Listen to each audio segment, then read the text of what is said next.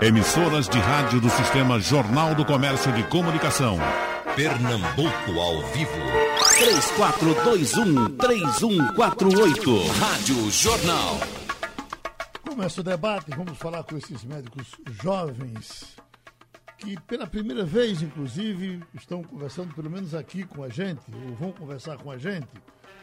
A primeira dificuldade é você encontrar tempo para esses médicos, porque os jovens, se já trabalham muito nessa profissão, agora estão trabalhando muito mais, porque os que estão depois dos 60 entraram em grupo de risco, esses foram para casa, estão escondidinhos, e os jovens meteram a cara na rua e estão trabalhando Vamos ver como é que está a vida deles, o aprendizado, inclusive, que eles estão tendo durante essa pandemia. Vou começar com o doutor Jorge Mota. Doutor Jorge, tudo bem? Tudo bem, Geraldo? Ótimo. Escuta, Como é que vai? De princípio, vocês não têm um hospital, não trabalham no hospital, no único hospital. Trabalham em quantos hospitais? No seu caso, por exemplo? Eu trabalho em quatro hospitais. Quatro hospitais. No Hospital do Câncer e dois hospitais particulares e o Maria Lucinda. Certo. Maria Lucinda é esse ali na, na perto da Jaqueira, é? É, o da Jaqueira. Como é que está o Maria Lucinda hoje, eh, eh, doutor? Porque se fala tão pouco dele. Ele já foi um hospital infantil, ainda é. Como é, como é que é o Maria Lucinda hoje? É, o Maria Lucinda é um, um ele trata principalmente criança. Uhum mas ele presta serviço para adultos também. Abriu uma ala para o coronavírus para adultos, UTI e enfermaria, enfermaria.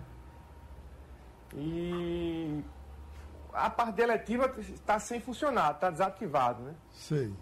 É, as cirurgias eletivas, tanto de criança como adulto, foi, foi, estão desativadas até o término né, desse período crítico que a gente está passando. É, é, é, é, SUS, atendo pelo SUS lá, é?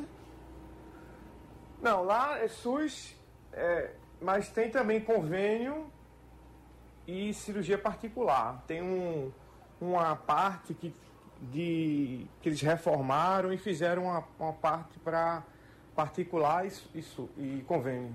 Bom, doutor Jorge, Jorge, a primeira coisa que chama atenção na sua situação é que o senhor, quando uh, tomou todas as providências para não pegar coronavírus, a, a, sua esposa também é da área médica, vocês estavam dormindo separados, um com medo do outro, e o senhor terminou, terminou se contaminando, não foi isso?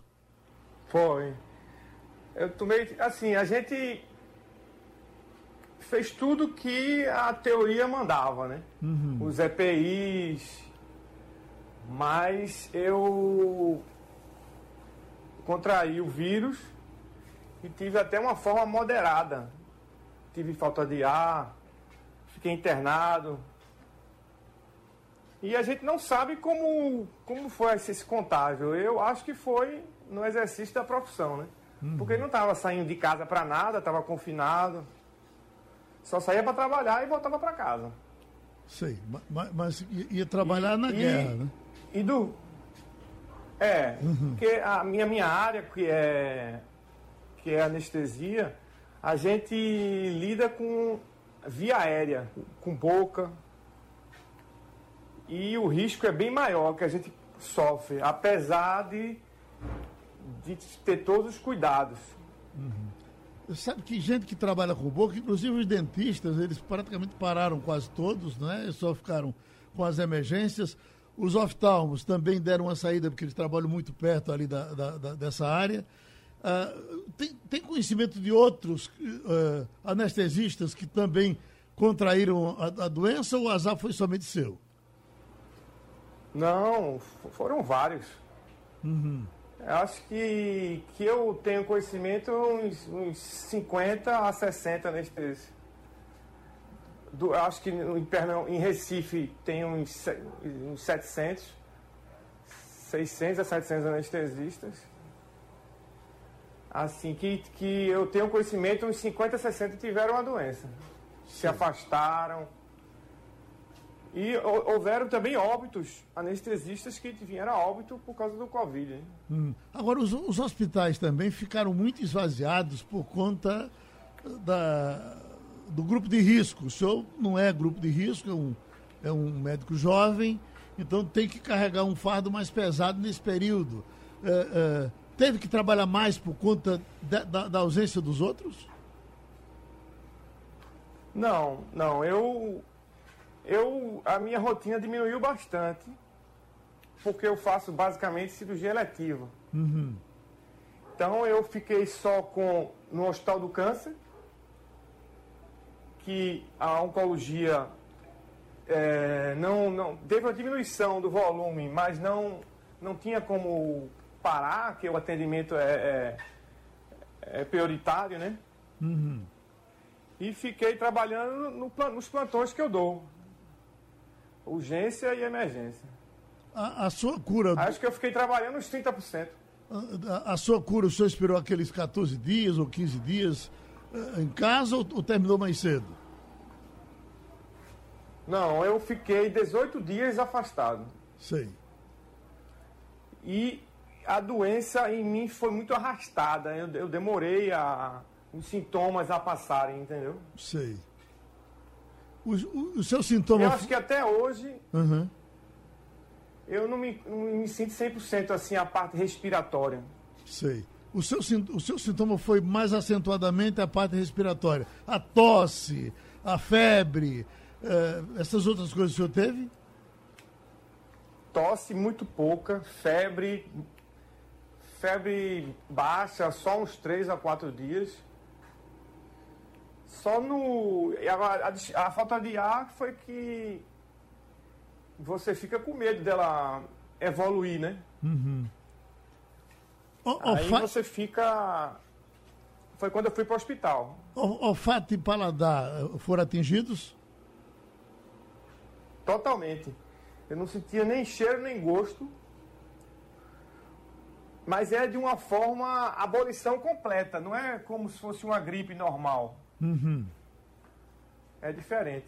Pronto, deixa eu dar um girozinho, deixa eu encontrar agora o doutor Marcelo Souza, eh, para a gente também colocar ele na conversa e seguir essa conversa com os médicos jovens que estão aí no batente, especialmente nesse período de coronavírus. Doutor Marcelo, tudo bem?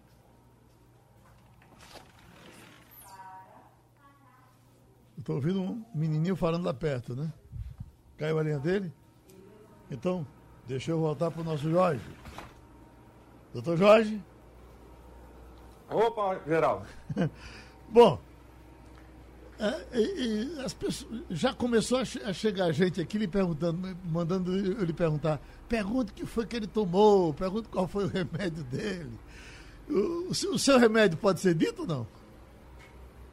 Posso, não tenho eu, eu fiz o protocolo do hospital que eu me internei.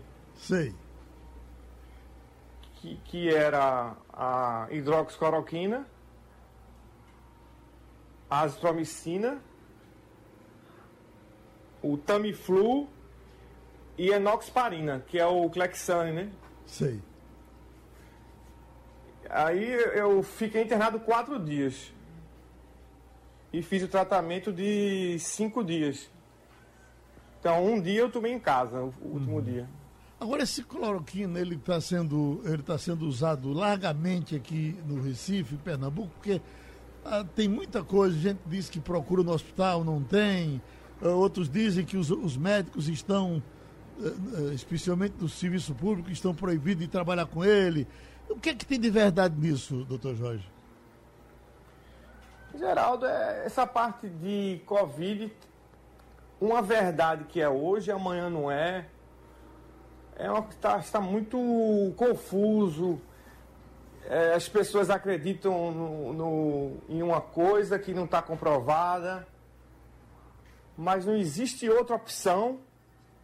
Então as pessoas se agarram naquela coisa no caso a cloroquina, a cloroquina ou a ivermectina que o pessoal fala também. Mas não tem comprovação nenhuma sobre isso.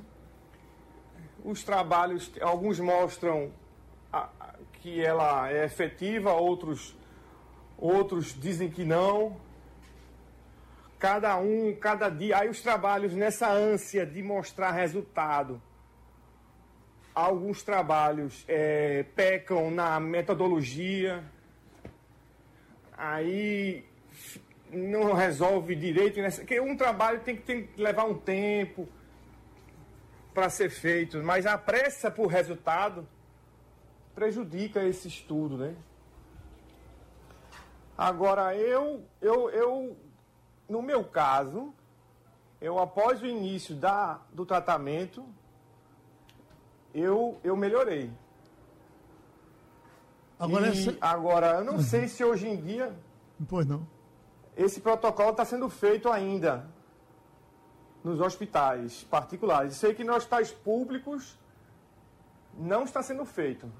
O doutor Jorge, agora essa ivermectina, é, é, muitos estão usando como, como profilático, né? É, é, antes da doença chegar. Eu, inclusive, tomei essa ivermectina porque me disseram que, no, uh, pelo menos quem me, me, me, receitou, disse o seguinte: você não proíbe, não evita que você contraia a doença, mas se você contrair, evita que você é, retransmita. É, esse o sentido dela mesmo? É, é, basicamente ela atua como um antiviral, né? Sei. Então ela inibe a replicação viral do vírus. E como a cloroquina também, mas como a cloroquina tem os efeitos colaterais indesejados e mais, é, é mais arriscado tomar ela, tem um risco maior. Aí é, estão se usando, está se usando mais a ivermectina como até profilático. Certo que é um remédio para verme, carra, é, piolho, né? Uhum. Quais são as dificuldades de, de, trabalhar com os médicos jovens? É que eles estão realmente num batente muito forte. A informação que temos é que um deles, que estava aqui programado para conversar com a gente, está entubando um paciente nesse momento e aí, por conta disso, é, é não estamos podendo contar com a contribuição dele. Essa coisa, doutor doutor Jorge Mota, entubar paciente é uma tarefa é, muito comum na sua área, não é isso? É, é, Geraldo. Anestesia é basicamente anestesia geral mexe com via aérea. Aí o, nesse caso, o grau de contaminação da gente, da dispersão de aerosóis, que é o termo em moda, que a odontologia também está sofrendo muito com isso. É, o risco é muito grande da gente, mesmo em pacientes assintomáticos. Sim. Então, tanto que o, agora com a pandemia em declínio, aparentando uma estabilização, os hospitais estão começando a, a formular um protocolo para o reinício das cirurgias eletivas. É, com testagem dos pacientes e da equipe médica antes das cirurgias. Escute, esses, esses respiradores que tá, tá havendo confusão, uns dizem que compraram caro demais, outros compraram barato demais, outros que o preço foi superfaturado. Os respiradores são muito diferentes um do outro? São. Existem várias marcas e, e qualidade super, inferior. Tem, tem uns que são mais modernos, tem mais opções de ventilação. É feito como se fosse um carro. Uhum. Tem carro cheio de opcionais e tem um carro mais básico que faz o mesmo trabalho do carro de luxo. Esse... Mesma coisa são nos respiradores. É, Para tratar dessa doença especificamente, tem que ser um, um respirador tampa ou qualquer um serve? Geraldo, como a gente está nesse período de, de guerra, acho que não tem como escolher muito, né? Por exemplo, se tem um, um paciente obeso, é melhor você usar com ele um respirador melhor, um paciente magrinho, rígido, que precisa de respirador, você pode usar um, um mais simples. É, é, se adequar conforme a, a, a situação, entendeu? O biotipo do paciente é muito interessante para o senhor que trabalha com isso. Quer dizer, eu tenho, pelo não sei se é verdade, mas o pessoal reclama muito que eu tenho o pescoço curtinho e diz que gente de pescoço curto é, é, é ruim de, de, de, trabalhar no, no gogó dele. É, é isso mesmo? É, é, a gente tem os, os índices preditivos da pessoa que se, se ela é, tem uma dificuldade para intubação ou não. Que é pescoço curto, micrognatia, quer dizer, o queixo, o queixo para dentro, a abertura bucal pequena, dente, os dentes, arcada superior com os dentes grandes, limitação da extensão do pescoço e, e flexão. Isso aí são os. O, o que a gente, olhando, a gente diz: esse, é, esse é, é, é ruim, esse é bom. A obesidade também influencia. Pessoa uhum. que ronca à noite. Sei. Antes da, da, da, da cirurgia, então o senhor se prepara, ou prepara o doente, e quando ela é de surpresa, o senhor é chamado e tem que, tem que ser daquele jeito. Não tem outro jeito, tem, tem que apelar para Deus, né? É, a gente. A, hoje em dia tem os protocolos da chamada via aérea difícil. Sei. É, são, é um doente que eu olho, esse vai ser difícil. Uhum. Então tem os protocolos que a gente faz, as sequências de, de procedimentos para diminuir o risco de, de você não conseguir entubar, entendeu? Entendi. Já no, na parte de Covid, existe a técnica de intubação para Covid. Uhum. Para diminuir o risco de aerosol, de contaminação da sala, da equipe do risco do, do a, a, a, breve tem que, tem que ser uma intubação que tenha uma brevidade porque o doente é urgência que o doente está com falta, falta de ar deixa eu eh, trazer outra contribuição aqui para o nosso programa e quem tem amigo no sofre estamos com o doutor Cláudio Lacerda eu tinha me preparado doutor Cláudio Lacerda para pegar o pessoal totalmente eh, eh, fora da mídia os médicos muito jovens é, para que ele dissesse como é que está sendo o batente. Só que o batente acelerou e pelo menos é, um deles está nesse momento entubando um paciente. Eu estou tendo aqui que tratar desse tema, abrir um pouco mais. Até porque nós estamos precisando já conversar com a, a retomada, aquilo que o senhor tanto falou aqui, a retomada das pessoas que estavam represadas e agora estão precisando. E a, a, o bicho começou a pegar porque pessoas que estavam se tratando, por exemplo, de câncer e passaram dois meses sem conseguir o tratamento, começam a se apavorar, porque a lista cresceu demais e vamos ter sim aquela complicação que o senhor estava prevendo. O que é que o senhor nos diz do seu trabalho, por exemplo, da sua preocupação com os seus uh, uh, transplantados ou na fila para transplante? A situação está resolvida? Pois é, Geraldo, nós temos um imenso desafio, né? Eu chefio um serviço de, de cirurgia de alta complexidade, cirurgia abdominal, que inclui um programa de transplante de fígado. Esse programa de transplante de fígado sofreu as consequências eh, da, da, da, pandemia de uma forma muito grave. Né? Nós íamos fazendo 11 transplantes por mês e durante esses três meses nós fizemos no máximo uns seis ou uns seis ou sete. Isso significa que pessoas estão morrendo na lista de espera. Mas a tendência é melhorar. Né? Nos últimos dias a gente tem feito um volume um pouco maior. E temos também uma demanda reprimida de doentes com outras doenças não tratáveis através do transplante, mas tra tratadas através de cirurgias de alta complexidade muito, muitos deles é, portadores de câncer do próprio fígado, do estômago, do pâncreas, do esôfago. E esses pacientes, alguns deles, inclusive, com tumores curáveis através da cirurgia.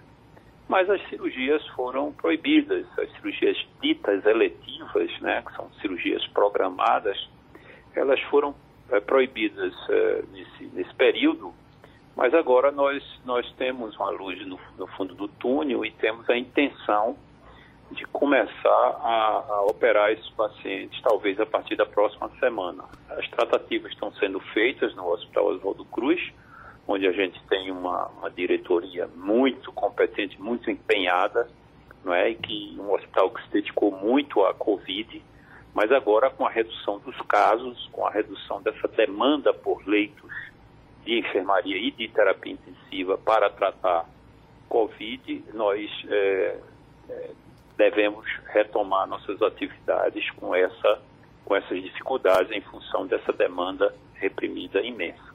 Bom, deixa eu puxar, doutor Cláudio, aqui agora com o doutor Marcelo Souza. Doutor Marcelo, me escuta bem? Doutor Marcelo, me escuta bem? Bem. Marcelo, me escuta bem? Perfeito, bem? perfeito, Geraldo. Eu acho que ele está com um retorno muito. está com muito eco, né? Caiu de novo? Então deixa eu voltar para o doutor Cláudio.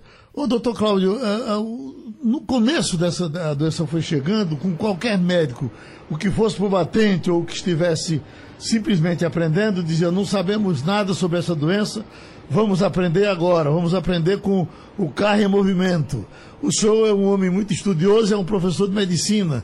O que, que aprendeu com, do Covid até agora? Há muita coisa, é, Geraldo. Essa doença, esse vírus, ele tem um comportamento extremamente misterioso, muito desconhecido da ciência. Agora que a gente começa a dominá-lo um pouquinho, no sentido de conhecer seu comportamento, ele, ele é absolutamente imprevisível na, no seu grau de agressividade. Você vê desde pessoas muito jovens que adquirem uma forma grave, até pessoas que teriam tudo para ter uma evolução desfavorável e eles evoluem praticamente de uma maneira de uma maneira extremamente benigna, quase que assintomática, né? E o seu comportamento epidemiológico também, ou seja, o mecanismo de transmissão, agora que estão começando a chegar algumas informações. Veja, retrospectivamente, no começo não se valorizava a máscara, porque não se, não se valorizava a transmissão através do ar isso caiu completamente. Hoje é o mecanismo de transmissão mais reconhecido, né, o mais provável. E o contato através de superfícies deixou de ser tão valorizado. Né? Não que não haja, ele acontece, mas é, já não é tão valorizado quanto a transmissão através, através do ar. Além disso, a doença, ela, ela, quando, é, ela quando acontece na sua forma mais grave, ela adquire um grau de extrema complexidade. Então, esses jovens médicos que estão no front, e aí eu, eu incluo, incluo, Geraldo, duas filhas minhas, que são gêmeas e ambas médicas, né? Eles não só prestaram um imenso serviço, como, é, como também aprenderam muito e, e deixaram um legado à medicina de Pernambuco. A medicina de Pernambuco ela sai fortalecida, Geraldo. Uhum. Ela sai fortalecida. Os leitos de terapia intensiva, eu espero que eles não sejam todos desativados. Isso é uma coisa muito importante de ser dita. Muita gente morria no nosso estado por falta de leito de terapia intensiva. A quantidade de pessoas que precisavam ser tratadas né, nessas unidades era maior do que a, a oferta de leitos. Então, com essa, essa, essa, essa pandemia, o número de leitos criados foi muito, até maior do que o que se precisa em condições, vamos dizer, em condições normais. Então, nós temos a expectativa de que esses leitos não sejam desativados no pós-pandemia, pelo menos boa parte deles não seja. Então, além disso, os nossos, os nossos médicos, principalmente os nossos jovens médicos, eles estarão mais preparados, porque eles aprenderam muito com esses doentes. Esses doentes ensinaram muito a gente, a nós médicos, todos, todos nós que lidamos com essa doença, aprendemos bastante. Isso vai fortalecer a medicina para benefício da nossa população. Então, deixa eu passar agora pelo doutor Marcelo Souza. Esperamos que a gente tenha melhor condição agora. Doutor Marcelo? Bom dia, Geraldo. Desculpa aí esses transtornos. um abraço. Escuta, estávamos conversando com o doutor Cláudio Lacerda possivelmente foi seu professor, porque foi professor de muita gente aí. E Não, é foi ainda... meu colega de turma, Geraldo, que é isso? Marcelo Ah. Souza. Ah, seu colega de turma. Geraldo, Oi. é, apenas uma pequena introdução. Eu queria cumprimentar também o, o Cláudio, que é meu colega de turma, e meu contemporâneo de faculdade. E nós somos da mesma faixa etária. Então, eu acho que eu e Cláudio, a gente se sente lisonjeado com um elogio, nos chamando de, de jovens médicos, né? Eu, eu completei agora, dia 13 desse mês, ou seja, antes de ontem, sábado, se eu não me engano, 68 anos. Mas todo batente aí, trabalhando, viu? Aqui no Hospital do Câncer, principalmente. E o Jorge também, cumprimentar, que é um dos nossos melhores anestesistas que a gente tem por aqui no hospital. Sendo que o, o nosso Jorge é, é- é- é- é quase 20 anos, né? Jorge é fera, Jorge é fera, Jorge é top, viu? Fique certo disso. Mas escuta, doutor Marcelo, o que, é, é, pra, pra- pelo que dizia o doutor Cláudio Lacerda agora há pouco, e pelo que os senhores vêm dizendo no começo, quando essa doença apareceu, é que para a Covid todos são jovens, porque na verdade todos aprenderam com a doença. O senhor concorda com isso, né? Não tenha dúvida, não tenha dúvida. É uma pandemia que desencadeou é, ações e reações por parte de todos os segmentos da sociedade. E nós médicos que nos encontramos no fronte de batalha, a despeito da faixa etária, né? Na realidade, eu particularmente me ausentei há algum tempo, mas como eu faço a parte de câncer ósseo, ortopedia oncológica, a gente não tem como evitar os pacientes que se apresentam principalmente com tumores secundários, ou seja, aquelas é, ósseas. Então, fraturam. E alguns desses vêm a nós com comorbidades, dentre elas poderia, poderia ser até a própria Covid. Então, a gente não tem como é, ficar em casa simplesmente e, e administrando a, a pandemia à distância. Por sorte, nós temos aqui no Câncer uma equipe é, onde eu sou mais velho, evidentemente, mas os outros colegas ficaram no batente direto. Eu apenas me ausentei pouco tempo, mas já voltei. Agora mesmo estava saindo de uma operação. Entendeu?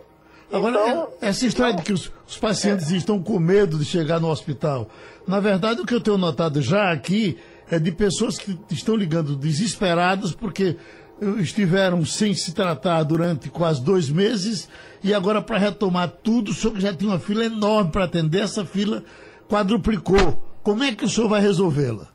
É verdade. Nós temos uma demanda altíssima no Hospital do Câncer em termos de tumores músculo-esquelético. E a nossa enfermaria, com atualmente 11, mas na realidade são 15 leitos, ela vive plena, ela vive totalmente cheia. É, é, sobretudo com pacientes mais idosos, que têm fraturas patológicas, e crianças que têm tu- câncer ósseo primário. Então, nós fomos obrigados, como já disse Cláudio, a desativar as cirurgias programadas. De forma que isso gerou uma fila de espera grande e, como vocês sabem, câncer dá para esperar, né? A gente tem que agir o quanto antes. Não é uma doença degenerativa que você possa programar uma prótese de quadril, por exemplo, uma prótese no mês, vou marcar para o mês, próximo mês. Não, o câncer, ele quer que você seja atuante na hora que ele precisa, na hora que o doente está ali com o seu problema mais grave. Então, nós temos que agora voltar todo, com todo o gás para poder dar conta dessa demanda reprimida que nós temos aí. Doutor Cláudio Lacerda, o senhor estava começando a nos dar mais uma contribuição, e eu acho que deve pegar pelo pé o que o senhor está dizendo aí, porque essa era uma pergunta que muita gente fazia. Olha, e, e- como é que vão ficar todos esses, eh, eh, esses instrumentos que foram trazidos, esses inspiradores que foram trazidos, depois vão desativar, ah, vai parar tudo. E o senhor está dizendo que isso deve ser aproveitado, deve seguir daqui para frente, eh, deve continuar funcionando. Nós, como sociedade, devemos brigar por isso, é- é verdade? É verdade, Geraldo, sem dúvida. E eu, eu espero que as autoridades, que o nosso governador, prefeito, o nosso secretário de saúde, eles estejam atentos para isso, porque isso é uma, isso é uma deficiência crônica no sistema, é, no nosso sistema de saúde, né? particularmente da saúde pública. É muito comum a gente ter pacientes com indicação de terapia intensiva e não encontrar leito, né, em condições normais, fora da epidemia. É muito comum também que cirurgias de alta complexidade deixem de acontecer por falta de leitos de terapia intensiva para cuidar no pós-operatório. Então eu espero que isso deixe de acontecer, porque a expectativa é que esses leitos criados para a pandemia não sejam desativados completamente. Então, voltando ao doutor Jorge Mota, nessa questão aí, doutor Jorge, do aprendizado que foi tão falado agora pelos seus dois colegas, eu lhe pergunto, na sua área também, na área da, da intubação, na área da, da anestesia, deu para aprender alguma coisa também? Ah, Geraldo, com certeza.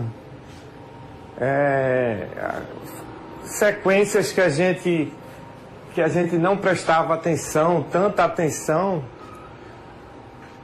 na proteção individual, nos EPIs que a gente não usava e está passando a usar, ou como o Face Shield, né, que é o protetor facial, a máscara N95 que só se usava em casos especiais, no, toda intubação está se usando agora. É, é, ou roupas, é, tem, existem anestesistas que mandaram, que mandaram confeccionar roupas, tipo de centro cirúrgico, para ir para o hospital já com essa roupa. E quando voltar para casa, colocam ela para lavar, então é uma roupa nova por dia, lavada por dia. De, de para tentar diminuir o grau de, de, contaminação dos seus entes familiares, né? Uhum. Então, de, de, é, é, higienização do celular. Sei. Do, é, é, evitar o uso de adornos, relógios. O... Tudo isso modificou, né? Olha, uma coisa que, que a gente também estranhou muito foi o grande volume de contaminados nessa área, o grande volume de mortos, de médicos, desde a Itália, que a gente vem acompanhando, chamando a atenção. Morreram tantos médicos. O que aconteceu em São Paulo, por exemplo, o que acontece aqui no nosso dia a dia. Significa que uh, os, os, pessoal da área de saúde não sabia se proteger, aprendeu agora? Não, eu acho que, Geraldo, o, o, que o grau de contaminação é muito grande a, de uma UTI, de uma, de uma ala, você tem que ficar vigilante o tempo todo. O tempo todo. E os EPIs estavam sendo usados, entendeu? Sei. Mas, mas mesmo com essa proteção, ocorre contaminação na retirada. Eles falam que na retirada do EPI é o principal o, foco da contaminação. Né? Doutor Marcelo, uh, desse. Uh, Daqui para frente, essa é outra pergunta que se faz. A medicina agora será mais bem cuidada, o Brasil olhará para o seu cientista com um pouco mais de atenção. Uh, o senhor tem essa expectativa ou acha que daqui a pouco cai tudo no vazio e tudo vai ser como era antes? Olha, Geraldo, deixa eu te falar uma coisa muito que para mim é muito importante. Nós costumamos dizer que o brasileiro tem memória curta, né?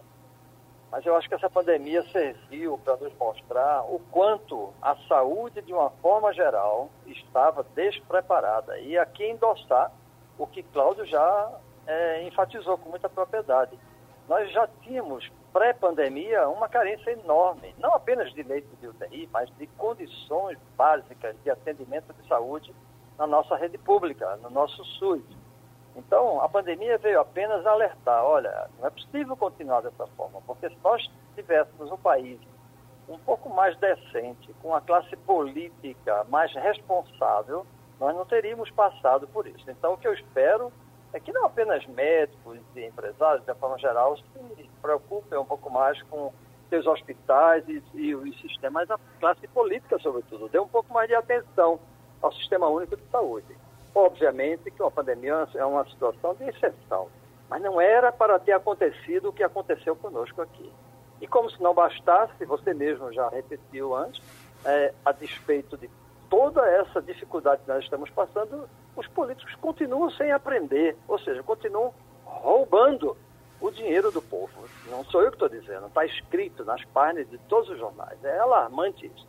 Então, o que eu espero é que isso sirva, não sei, uma tentativa de sensibilização dessa, dessas pessoas que são responsáveis pelo povo de uma forma geral, ou seja, a classe política do nosso país. Isso é que eu faço votos para que eles se toquem um pouco. Tem mais um jovem médico aqui na linha para conversar com a gente, doutor Jorge Trigueiro. Hoje é, hoje, hoje é só jovem, viu, doutor Jorge? É, Bom dia, Geraldo.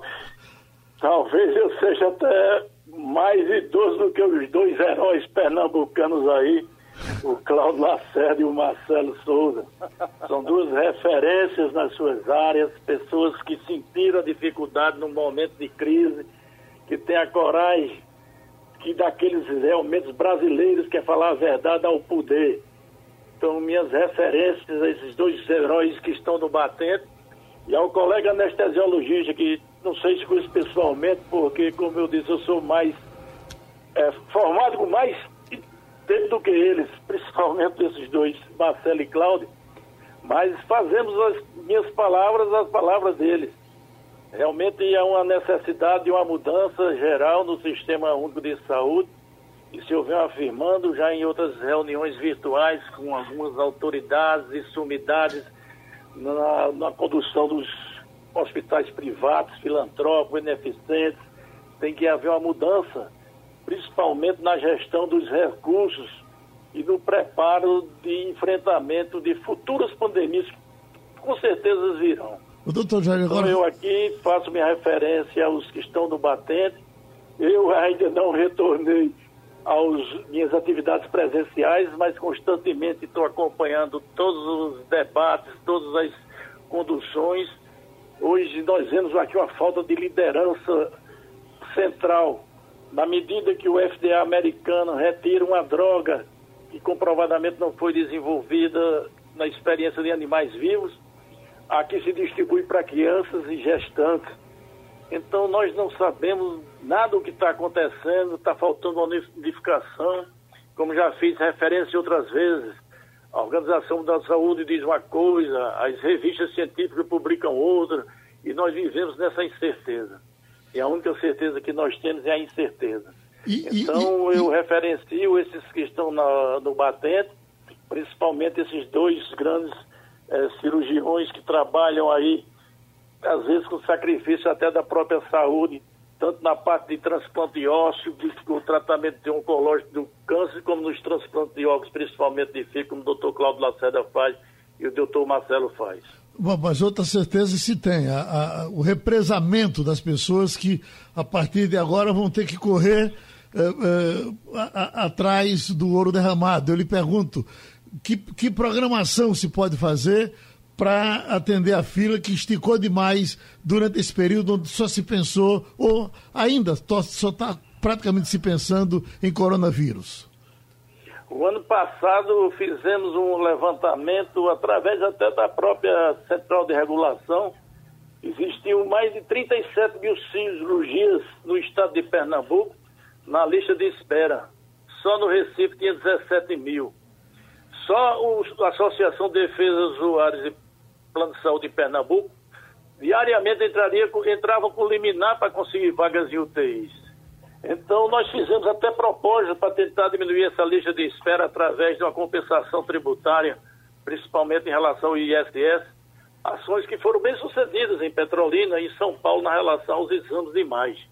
Então, o que se propõe, o que se poderia ter sido feito, nós ficamos quase três vezes nos hospitais privados e alguns filantrópicos, que são a grande maioria do interior, que atendem também o sistema de saúde, com esses leitos de retaguarda ociosos. Não haveria necessidade, talvez, de fazer esse assodamento de construir hospitais de campanha quando nós tínhamos o leite.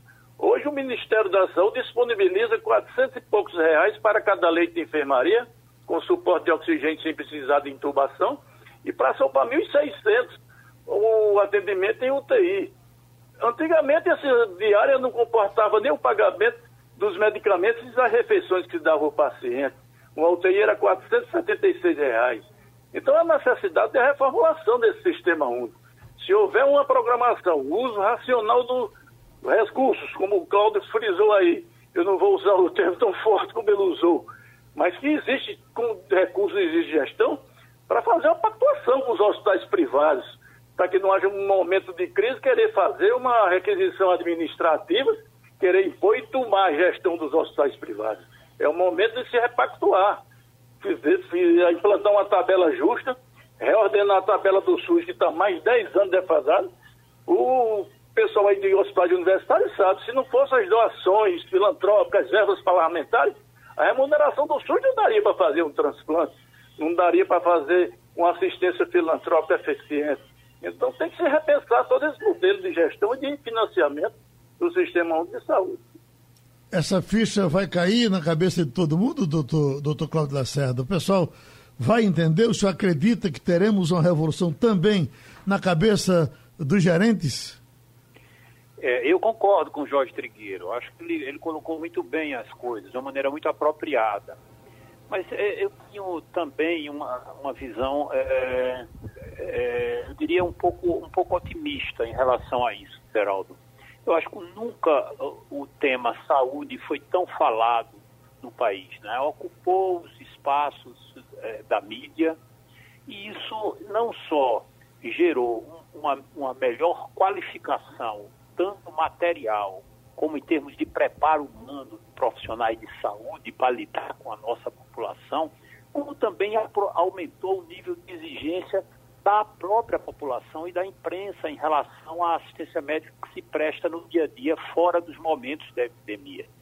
Então eu acho que isso impactará favoravelmente na manutenção de uma qualidade de medicina é, é melhor do que se, a que se praticava antes. Entendeu? Eu acho que os nossos pacientes Covid, de uma forma geral, foram bem cuidados, tá certo? Eu acho que eles foram bem cuidados. É claro que aqui acolá é possível você tenha alguma deficiência, demora no atendimento, demora na internação, dificuldade de internação. Mas medicamentos, por exemplo, não me consta que eles tenham faltado de uma maneira é, significativa nas unidades de terapia intensiva. E, no entanto, no dia a dia, no nosso dia a dia, volta e meia esses medicamentos estão faltando, os leitos estão faltando, profissionais de saúde não estão sendo contratados para preencher devidamente os postos, entende? Então, eu acho que vai haver uma rearrumação do sistema de saúde pública no país, de modo a favorecer a população, espero, de uma maneira sustentada. Doutor Jorge Mota, sem fulanizar o hospital esse ou aquele, o senhor teve alguma dificuldade para trabalhar nesse período por falta de estrutura da rede? É, Geraldo, é, hospitais públicos, nessa parte aí, fica, ficou, teve um momento que ficou meio difícil principalmente no início, porque não deu tempo de, de eles da aquisição de insumos, de EPIs. E houve uma correria da classe médica para ir atrás do seu próprio material. Macacão, máscara, luva. Então a gente ia trabalhar com o próprio EPI. Uhum. Com o passar do tempo, dos meses, os hospitais foram adquirindo é, o, o, material e, e isso aí ficou, melhorou com o tempo. Eu, eu, tenho acompanhado também pelo Brasil, eu vi ontem no Rio de Janeiro, movimento de, de servidores da saúde, acho que o senhor viu também, uma fila enorme, de um grupo grande de eh, enfermeiros, de, de pessoal da área de saúde, de um modo geral, reclamando salário, que o dinheiro não estava saindo. Esse problema não chegou aqui para nós? É, essa parte de salário, até agora é, não tenho nenhuma notícia de alguma. de, de, de não ter pago a, a, aos médicos, não. Uhum. Doutor Marcelo, teve, tivemos tá problema. normal, por enquanto. Sei. Tivemos problema, doutor Marcelo, por aqui também. A reclamação foi muito grande, tem sido muito grande, mas eu acho que ela é muito, muito localizada em Rio de Janeiro, né? É, veja bem, é, Geraldo, endossando as palavras aí dos colegas que é, já se pronunciaram de maneira muito apropriada, eu queria lhe dizer o seguinte: nós convivemos diariamente, pré-pandemia, ou seja, ao longo de nossa vida, com dificuldades.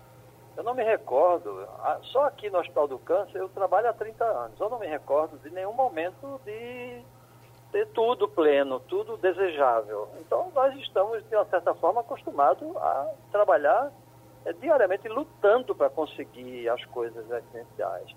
O que, no tocante a leitos de UTI, por exemplo, isso já faz parte da nossa rotina, brigar por vaga de UTI. Então, por vezes, a gente tem, vamos supor, nós operamos todos os dias da semana, exceto a sexta-feira. Então, cada dia nós só podemos operar por máximo um paciente que vá para uma vaga de UTI, porque nós não temos leite suficiente para operarmos todos que precisam de UTI. Então, isso significa que as pessoas vão esperando, vão esperando até ter vaga de UTI. Já foi pior está um pouco melhor. Agora, com a pandemia, uma das alas de UTI do hospital foi destinada apenas para Covid e outras foram é, criadas para atender a, a demanda é, de rotina. Mas, assim, o problema é exatamente é, estrutural, como o George Trigueiro falou, né? Mas eu também sou um pouco otimista é, corroborando com as palavras de Cláudio. Eu espero que os gestores, e eu volto a repetir, sobretudo os políticos, aprendam alguma coisa com o sofrimento da população. Doutor é? Marcelo, é, pela sua idade o senhor não era para estar aí, era para estar em casa, escondidinho, se cuidando e tal, e está no batente. Agora, essa, essa situação vai, vai continuar difícil, uh, o risco a gente vai continuar correndo, ninguém sabe se por mais eh, um mês, dois, três. Não está na hora da velharada voltar, não? Na hora da velharada voltar. é, na realidade, eu não acho que a velharada correu completamente, né? Eu acho apenas que nós estamos um pouco mais precavidos. É, mas, assim, é, é difícil, sabe? É, a gente costuma dizer entre nós médicos ser médico é uma doença sem cura. A gente não consegue deixar de atuar.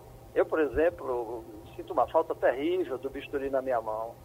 E isso não me faz bem. Quer dizer, é, mexe com a minha estabilidade emocional. Eu acredito que é, Cláudio passa por isso, todos nós passamos. Então a gente precisa estar perto do doente, conversando e tentando de alguma forma ajudar. Ajudar não apenas remotamente, é, dando orientação por, pela, pela internet, mas ajudar presencialmente, olhando no olho. E quando a gente lida com um paciente com câncer, que está contando o tempo, né, o relógio está desfavoravelmente a ele, então isso é mais crucial ainda. Eu acho que o pessoal vai ca acabar caindo na real e aos poucos vai todo mundo voltar mesmo, sabe? Mesmo eu, por exemplo, estou completamente ciente de que a qualquer momento eu posso contrair. Se é que eu já não contraí, não tive sintomas. Mas eu, felizmente, não tenho nenhuma comorbidade, apesar da idade, 68, mas pode ser que eu tenha contraído e não saiba, não fiz teste ainda, né? Uhum. Vamos ver. Estamos aqui, meu amigo, no Batente e sempre à disposição para tentar ajudar a população. Doutor Cláudio, para a gente fechar, essa coisa da, da o futuro, como é que vai ser, é, é, é, sempre que a gente conversa, o pique que vai ter a, a medicina à distância, uh, via internet, essa coisa toda, mas eu sempre acho que nada substitui o presencial. Por exemplo, uma coisa é a gente estar tá nessa conversa aqui, o senhor aí e eu aqui. Outra coisa é o senhor aqui na minha frente, eu pegando no seu braço, o senhor falando, caindo uma lágrima aqui, outra ali. Eu acho que eu não gostaria que isso passasse, não. Mas a normalidade vai voltar, Geraldo. Não tenha nenhuma dúvida em relação a isso. Né? É, quer, quer através da, da vacina ou não, as coisas tendem a, a, a voltar. Elas, elas, elas serão normalizadas, e eu diria que nos próximos meses, né? quer seja pela obtenção da chamada imunidade de rebanho, né? que eu acho que isso já está acontecendo, por exemplo, no Rio de Janeiro, eu não sei se você teve essa informação, mas em, em, em, doadores de sangue, acho que alguma coisa em torno de 28% já são IgG positivos, ou seja, já, já tem um anticorpo da população aleatória. Se você considerar que isso aconteceu, essa pesquisa aconteceu 15 dias atrás, hoje é possível que nós estejamos lá com 35%. É possível também que em Pernambuco esses, esses hospitais que estão se esvaziando, os leitos para Covid estão se esvaziando, já seja um reflexo dessa imunidade. Então a gente vai conviver durante um período com a doença, com um certo distanciamento social, mas isso vai afrouxando necessariamente com o tempo, inevitavelmente com o tempo. E tudo vai, vai se normalizar, Geraldo, não tenho muitas dúvidas em relação a isso, não. Então a gente termina com um certo otimismo aí do doutor Cláudia. A gente agradece a todos que fizeram esse debate na emergência aqui com a gente. Muito obrigado. Sugestão ou comentário sobre o programa que você acaba de ouvir, envie para o e-mail ouvinte@radiojornal.com.br ou para o endereço Rua do Lima 250, Santo Amaro, Recife, Pernambuco.